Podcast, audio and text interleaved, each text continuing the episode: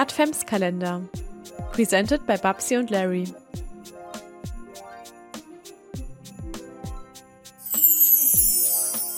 Tür 6. Marie Curie Skłodowska. Maria Salomea Skłodowska-Curie war Physikerin und Chemikerin, weltweit bekannt für ihre Entdeckung und zweifache Nobelpreisträgerin. Sie wurde am 7. November 1967 in Warschau geboren als Maria Salomea Skłodowska. Die Hauptstadt Polens gehörte damals noch dem russischen Kaiserreich an. Ihre Eltern sind Bronisława Skłodowska und Władysław Skłodowski und entstammen der sogenannten Schlachter, das ist der niedere polnische Landadel, und gehörten damals zur Intelligenzia. Was genau die Intelligenzia ist, das hat sich über die Jahre immer wieder verändert. Erst beschrieb der Begriff die Gebildeten, die eben nicht der Geistlichkeit, also der Kirche angehörten. Das war so um 1860 rum und beschrieben wurde das nochmal genauer als, ich zitiere, gesellschaftliche Schicht, die klug, verständnisvoll, wissend, denkend, und auf professionellem Niveau kreativ beschäftigt sind und zur Entwicklung und Verbreitung von Kultur beitragen. Später wurde der Begriff dann aber eher negativ konnotiert und umfasste alle engagierten und oft staatsfeindlichen Intellektuellen, wobei mit Zunahme der negativen Auffassung eben auch Vertreter von nicht gebildeten Schichten eingeschlossen wurde und es eigentlich nur darum ging, sich öffentlich zu engagieren. Aber was da damals alles abgegangen ist, ist auf jeden Fall nochmal ein anderes Thema. Falls euch das eben aufgefallen ist, ändert sich im Polnischen der Nachname, je nachdem, ob es sich um einen Mann oder um eine Frau handelt. Also bei Maries Mutter Bronisława sagt man zum Nachnamen Skłodowska und bei ihrem Vater sagt man Skłodowski. Maries Mutter war erst Lehrerin und dann Schulleiterin an der damals einzigen privaten Mädchenschule in Warschau. Marie verbrachte dort auch die ersten beiden Klassen, bevor sie auf eine Privatschule wechselte und später dann wieder auf eine öffentliche Schule wechselte. Ihre Mutter erkrankte um 1868 rum an Tuberkulose und musste infolgedessen ihre Stellung aufgeben. Sie starb dann 1878 an den Folgen ihrer Erkrankung. Ihr Vater Władysław war Lehrer für Mathematik und Physik und später stellvertretender Schulleiter in einer öffentlichen Schule. 1873 wurde er aber aus dem Schuldienst entlassen. Die Familie sah sich dann also vor einer neuen finanziellen Herausforderung und so entschieden sich Maries Eltern, ein kleines Pensionat zu gründen, wo sie erst zwei und dann bis zu zehn SchülerInnen beherbergten. Das führten sie auch erstmal gemeinsam und nach dem Tod der Mutter führte es ihr Vater eben alleine. Marie hatte auch eine zwei Jahre ältere Schwester, die so wie ihre Mutter Bronisława lief, aber überwiegend Bronja genannt wurde. Sie wurde später Ärztin und dann die erste Direktorin des Radiuminstituts in Warschau, welches sie auf Initiative von Marie gegründet hatte und mit aufgebaut hatte. 1883, also fünf Jahre nach dem Tod ihrer Mutter, erwarb Marie das Abitur an einem öffentlichen Gymnasium als Klassenbeste. Dann lebte sie erst einmal bei Verwandten auf dem Land, da sie Anzeichen von Erschöpfung zeigte und sich dort auf dem Land erholen sollte. Marie und ihre Schwester waren sich sicher, dass sie studieren wollten, jedoch gab es in Polen damals keine Chance für sie zu studieren, da Frauen nicht an den Unis zugelassen wurden. Wie ich aber eben gesagt habe, war ja die finanzielle Situation der Familie nicht besonders rosig und so konnte ihr Vater auch kein Auslandsstudium für seine Töchter finanzieren. Marie und ihre Schwester fingen also an zu arbeiten, um das notwendige Geld für ein Auslandsstudium zu sparen. Sie nahmen aber zudem auch zusammen an den Kursen der heimlich organisierten sogenannten fliegenden Universität teil. Marie gab erst einmal Privatunterricht und war unter anderem Hauslehrerin für eine Anwaltsfamilie und dann nahm sie eine Hauslehrerinnenstelle auf dem Land an, wobei sie in ihrer Freizeit viele Bücher las, um sich auf das bevorstehende Studium vorzubereiten und mit dem Einverständnis der Familie, bei der sie lebte, äh, Bauernkindern das Lesen und Schreiben beibrachte. Sie verliebte sich dann in den ältesten Sohn der Familie, die Familie war aber gegen die Heiratspläne und so endete nach vier Jahren 1889 ihre Tätigkeit bei der Familie. Sie fand dann eine neue Hauslehrerinnenstelle an der Ostseeküste und ihr Vater, der zu dem Zeitpunkt eigentlich schon pensioniert war, nahm eine Stelle als Leiter einer landwirtschaftlichen Erziehungsanstalt an, um seine Töchter finanziell unterstützen zu können. 1891 hatte Marie dann genug Geld zusammen und zog nach Paris und wohnte da bis 1882 mit ihrer Schwester und deren Mann zusammen. Am 3. November 1891 immatrikulierte sie sich dann an der Sorbonne-Universität. Von den 9000 Studierenden waren 210 Frauen und an der Naturwissenschaftlichen Fakultät waren 1825 Studierende eingeschrieben und davon waren 23 Frauen. Die meisten Frauen kamen aber aus dem Ausland, denn auch an den französischen Mädchenschulen wurden die für das Abitur und dementsprechend für die Hochschulberechtigung erforderlichen Fächer nicht gelehrt. Marie merkte schnell, dass sie schlechtere Vorkenntnisse als ihre Mitstudierenden hatte und dass auch das Studium auf der französischen Sprache ihr ein paar Probleme bereitete. Trotzdem schaffte sie es und beendete ihr Studium 1893 mit einem Lizenziat in Physik.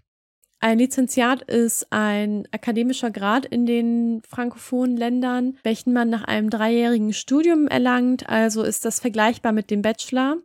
In Physik war sie auch die Jahrgangsbeste und dank eines Stipendiums konnte sie ihr Studium noch fortsetzen und ihr Lizenziat in Mathematik bekommen. Das erreichte sie 1894 als zweitbeste ihres Jahrgangs. Sie arbeitete dann an den magnetischen Eigenschaften verschiedener Stahlsorten und lernte in dem Zuge auch Pierre Curie kennen, den sie am 26. Juli 1895 heiratete und hieß seitdem eben Marie Salomea Skodokowska-Curie. Im Sommer 1896 legte sie dann die Aggregationsprüfung ab, um an einer höheren Mädchenschule unterrichten zu können und war da die Kursbeste. Nebenbei setzte sie aber auch noch ihre physikalischen Studien fort und veröffentlichte ihre erste wissenschaftliche Arbeit über das Magnetisieren von gehärtetem Stahl. In der Zeit muss sie auch schwanger geworden sein, denn am 12. September 1897 brachte sie ihre erste Tochter Irene Curie auf die Welt. 1897 begann sie dann im Zuge ihrer Doktorarbeit mit der Erforschung radioaktiver Substanzen und seitdem war das auch der Schwerpunkt ihrer wissenschaftlichen Tätigkeit. Genauer untersuchte sie damals die Becquerel-Strahlung, also die Strahlung von Uran, die schon einige Jahre früher entdeckt wurde aber die wegen der Entdeckung der Röntgenstrahlung etwas in den Hintergrund getreten war. Zusammen mit ihrem Ehemann Pierre und auch auf Grundlage einiger seiner Entdeckungen entwickelte sie in den ersten Wochen ihrer Experimente ein Messverfahren, mit den von Strahlen verursachte Änderungen der elektrischen Leitfähigkeit der Luft sehr genau gemessen werden konnte. Sie testeten dann verschiedene uranhaltige Stoffe und stellten fest, dass die Strahlung von Uran eine Eigenschaft bestimmter Atome und keine chemische Eigenschaft der Verbindung ist. Da beide aber kein Mitglied der Akademie der Wissenschaft in Paris waren, wurde ihr Ergebnis von ihrem ehemaligen Lehrer Lippmann vorgetragen. Es folgten weitere Experimente und diese führten dann zu der Entdeckung eines neuen Elements, was zu Ehren von Maries polnischer Heimat Polonium genannt wurde. Der Nachweis des Elements misslang jedoch zunächst. Die Ergebnisse dieser Experimente wurden dann von Becquerel persönlich der Akademie vorgetragen. Im Juli 1898 bekam Marie dann den Akademiepreis für ihre Arbeiten über magnetische Eigenschaften von Stahl und Radioaktivität und bekam dafür auch ein Preisgeld. Im Herbst des Jahres erlitt Marie dann Entzündungen an ihren Fingerspitzen, was wohl die ersten bekannten Symptome ihrer folgenden Strahlenkrankheit waren. Ebenfalls im Dezember des Jahres wies Marie zusammen mit Pierre und Gustave Beaumont das Element Radium nach und benannte es eben auch als Radium. Die Ergebnisse trug ebenfalls Becquerel der Akademie vor. Damit war die Arbeit aber noch lange nicht getan und das Paar forschte weiter, wobei sich der Schwerpunkt verlagerte und Marie sich der chemischen Isolierung von Radium widmete und 1900, 1902 und 1903 weitere Auszeichnungen dafür erhielt. Anfang 1903 litten Marie und Pierre unter gesundheitlichen Problemen, was sie aber auf ihre Überarbeitung zurückführten und eben nicht auf die Aussetzung der Strahlung, weil einfach sehr lange noch bis zum Ableben von Marie nicht bekannt war, wie gefährlich Strahlung auf Dauer und in der Intensität sein kann. Im August 1903 erlitt Marie dann außerdem auch noch eine Fehlgeburt, was sie ebenfalls gesundheitlich schwächte und was dann auch dazu führte, dass sie, als sie dann den Nobelpreis für Physik verliehen bekam, nicht zur Verleihung reisen konnte. Den Nobelpreis teilte sie sich 1903 mit ihrem Mann Pierre und Becquerel, wobei Marie anfangs nicht beachtet wurde, aber Pierre setzte sich dann dafür ein, dass auch sie anerkannt wurde und das brachte dem Paar und auch Becquerel eine hohe mediale Aufmerksamkeit und es wurde auch viel über ihre Beziehung spekuliert. Im November 1903 bekamen Pierre und Marie außerdem auch die Davy-Medaille. Yves Curie, die zweite Tochter von Marie und Pierre, wurde im Dezember 1904 geboren. Zwei Jahre später erlitt die Familie dann einen schweren Schicksalsschlag, als Pierre im April 1906 unter die Räder eines Lastenfuhrwerks gerat und noch am Unfallort starb. Marie traf der Tod ihres Ehemanns schwer und sie litt unter Depressionen. Sie hatte in der Zeit aber Piers Vater und seinen Onkel an ihrer Seite und beide unterstützten die Familie ziemlich. Vor allem übernahmen sie auch viele Aufgaben in der Kinderbetreuung. Für Pierre war zuvor an der Universität Sorbonne der Lehrstuhl für allgemeine Physik eingeführt wurde, den er auch leitete. Und mit seinem Tod übernahm Marie dann die Lehrverpflichtung von ihm, wobei sich die Universität erstmal noch weigerte, sie für den Lehrstuhl als Lehrstuhlinhaberin einzusetzen und ihr offiziell die Leitung für das Laboratorium übergab und den Lehrstuhl unbesetzt ließ. Zwei Jahre später dann wurde Marie auf den Lehrstuhl für allgemeine Physik berufen und war damit die erste Frau und die erste Professorin, die an der Sorbonne lehrte. Da radioaktive Stoffe in der Forschung immer bekannter und beliebter wurden, gründete 1910 Marie mit unter anderem Ernest Rutherford, Otto Hahn und Frederick Soddy die Internationale Radiumstandardkommission. Dort wurde dann auch entschieden, dass die Maßeinheit für die Aktivität eines radioaktiven Stoffes Curie genannt werden sollte. 1911 war dann ein sehr turbulentes Jahr für Marie, nicht nur in ihrer Karriere, sondern auch privat, denn sie fing unter anderem ein Verhältnis mit Paul Langevin an, der zu der Zeit verheiratet war. Und seine Frau bekam von dem Verhältnis mit und drohte Marie unter anderem mit dem Tod und ließ sich dann auch sehr öffentlich wirksam von Paul scheiden und verklagte ihn. In dem Zuge mischte sich dann auch die Presse ein und drohte unter anderem auch mit der Veröffentlichung von den Liebesbriefen zwischen Marie und Langevin, die aus der Wohnung entwendet wurden. Während nach ihrem ersten Nobelpreis die Medienberichterstattung sehr positiv und überschwänglich von Marie sprachen und sie ja sehr viel lobten und vor allem auch ihre polnische Herkunft eigentlich so ziemlich unter den Tisch fallen ließ und sie als ja eigentlich schon als Französin betitelten, änderte sich das in dem Zuge der Affäre sehr. Marie wurde unter anderem beschrieben als Ausländerin, die ein französisches Heim zerstörte. In dem Zuge wurde dann auch ihr zweiter Vorname Salomea der Öffentlichkeit bekannt, und die Presse vermutete dann eine jüdische Abstammung und es folgte auch eine sehr antisemitisch geprägte Berichterstattung. Es blieb aber nicht nur bei der Belästigung und der Herabsetzung durch die Presse, sondern es wirkte sich auch sehr auf Maries Privatleben aus, denn sie wurde von ihren Nachbarn beschimpft und traute sich kaum mit ihrem richtigen Namen öffentlich aufzutreten oder zu verreisen. Nachdem sich die Langevins außergerichtlich geeinigt hatten, nahmen die Angriffe zwar ab, aber Marie konnte sich von den Vorkommnissen nie wirklich befreien. Die Berichterstattung erreichte auch das Nobelpreiskomitee. Marie wurde nämlich 1911 für den Nobelpreis für Chemie in Erwägung gezogen, aber wegen der negativen Berichterstattung war das Komitee ziemlich besorgt, was das für ein Licht auf die ganze Veranstaltung werfen würde und vor allem auch auf Marie werfen würde. Trotzdem entschieden sie sich dann, Marie den Nobelpreis für Chemie zu geben und damit war sie dann die einzige Frau, der mehrfach einen Nobelpreis verliehen wurde. Und neben Linus Pauling die einzige Person, die Nobelpreise auf zwei unterschiedlichen Fachgebieten erhielt. Als die französischen Medien von Maries Nobelpreis erfuhren, berichteten sie kaum davon und ihr wurde auch von allen Seiten abgeraten, zu der Preisverleihung zu reisen. Marie ließ sich davon aber nicht abhalten und trat die Reise zusammen mit ihrer Schwester und ihrer Tochter Irene an. 1911 war Marie zudem Mitglied der schwedischen, der tschechischen und der polnischen Akademie für Wissenschaft sowie der amerikanisch-philosophischen Gesellschaft und der Kaiserlichen Akademie St. Petersburg und dazu auch noch Ehrenmitglied in zahlreichen weiteren wissenschaftlichen Vereinigungen. Stark diskutiert wurde zu dem Zeitpunkt dann, ob Marie auch Mitglied der Französischen Akademie der Wissenschaft werden sollte, und das brachte Marie natürlich auch nochmal eine sehr große Aufmerksamkeit. Nach vielen Hin und Her wurde dann aber entschieden, doch die Tradition beizubehalten und keine Frau aufzunehmen, sodass der frei gewordene Platz nach der Abstimmung dann durch einen Physiker besetzt wurde. Das löste eine sehr große politische Debatte aus. Dem Institut wurde vorgeworfen, frauenfeindlich zu sein. Andererseits waren auch tolle Kommentare dabei, wie dass man nicht versuchen sollte, die Frau dem Mann gleich zu machen. Und am schärfsten wurde Marie Owunder aus der rechten Bubble angegriffen.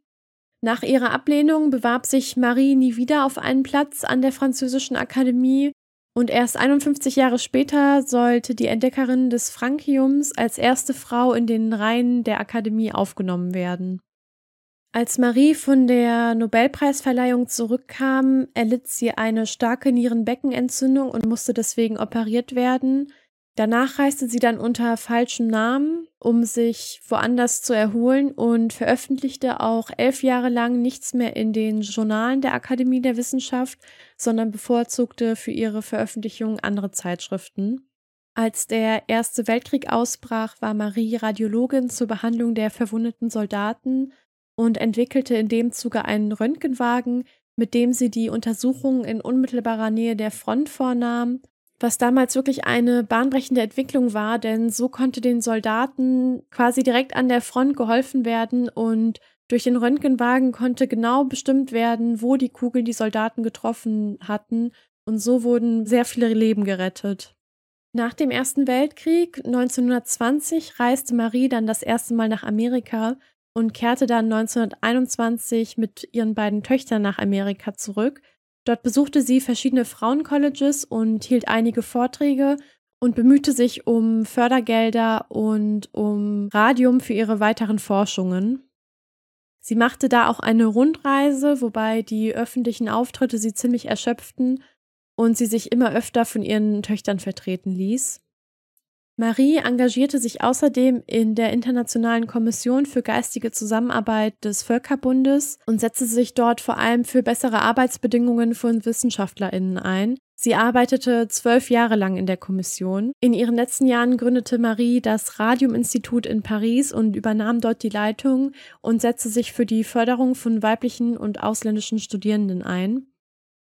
1922 wurde sie dann in der Nationalen Medizinischen Akademie einer Gelehrtengesellschaft in Paris als freies Mitglied aufgenommen und so wurden ihre Verdienste bei der Entdeckung von Radium und neuen Methoden zur Krebsbehandlung, der sogenannten Curie-Therapie, anerkannt und gewürdigt. Am 4. Juli 1934 starb Marie dann mit 66 Jahren an einer durch die Schädigung des Knochenmarks verursachten Bluterkrankung, die ziemlich wahrscheinlich auf den langjährigen Umgang mit den radioaktiven Elementen zurückzuführen ist. Sie erlebte nie, wie ihre Tochter Irene 1935 den Nobelpreis für Chemie zusammen mit ihrem Ehemann bekam und auch wie viele Entdeckungen auch noch nach ihr benannt werden würden, genauso wie viele Schulen, Universitäten und Förderungsprogramme. Ihre Tochter Eve verfasste dann eine biografische Darstellung von Marie und stellte sie als Frau, die sich ganz der Wissenschaft gewidmet hatte und der persönliche Ereignisse nichts anhaben konnten, dar. Als 1990 dann aber die Tagebücher von Marie der Öffentlichkeit zugänglich wurden, schrieb Susan Quinn eine darauf beruhende Biografie und beleuchtete auch andere Facetten von Maries Persönlichkeit. Dass ihr persönliche Ereignisse nichts anhaben konnte, merkt man, finde ich, auch daran, wie sie erstens auch der Tod ihres Mannes getroffen hatte, aber eben auch daran, wie das damals ablief, als die Akademie der Wissenschaft sie nicht aufnehmen wollte und sie dann halt mehrere Jahre nicht mehr in deren Journalen veröffentlicht hatte, was aber meiner Meinung nach auch mehr als zu Recht so geschehen ist.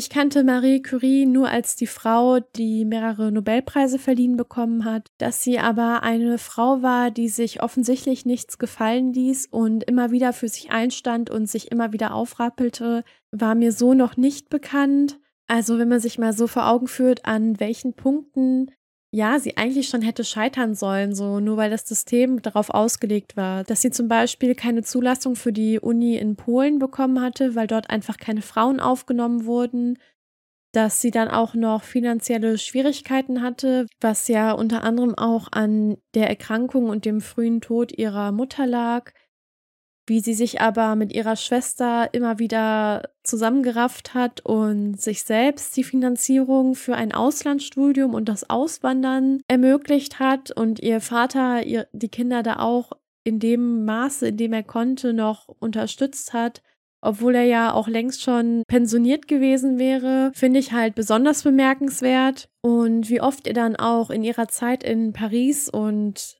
in ihrem weiteren Leben auch einfach der Zugang verwehrt wurde oder sie sich ihren Platz erkämpfen musste, ist auf jeden Fall etwas, was man auch immer noch mal hervorheben sollte, da das ja auch noch mal unterstreicht, was Chancengleichheit und Gleichberechtigung einfach bedeuten sollte, aber es halt in der Praxis nicht getan hat und auch heute teilweise noch nicht tut daran, dass Marie sich auch immer für weibliche und ausländische Studierende einsetzte, kann man sich meiner Meinung nach auf jeden Fall auch ein Beispiel nehmen, da es ihr ja scheinbar ein großes Anliegen war, dass zukünftige Generationen mit ähnlichen Hintergründen wie sie es leichter haben sollten. Zwei der bekanntesten Zitate von Marie sind einmal Man braucht nichts im Leben zu fürchten, man muss nur alles verstehen und man muss an seine Berufung glauben und alles daran setzen, sein Ziel zu erreichen. Und nach diesen Leitsätzen hat Marie definitiv gelebt. Adventskalender. Eine Produktion von Babsi und Larry.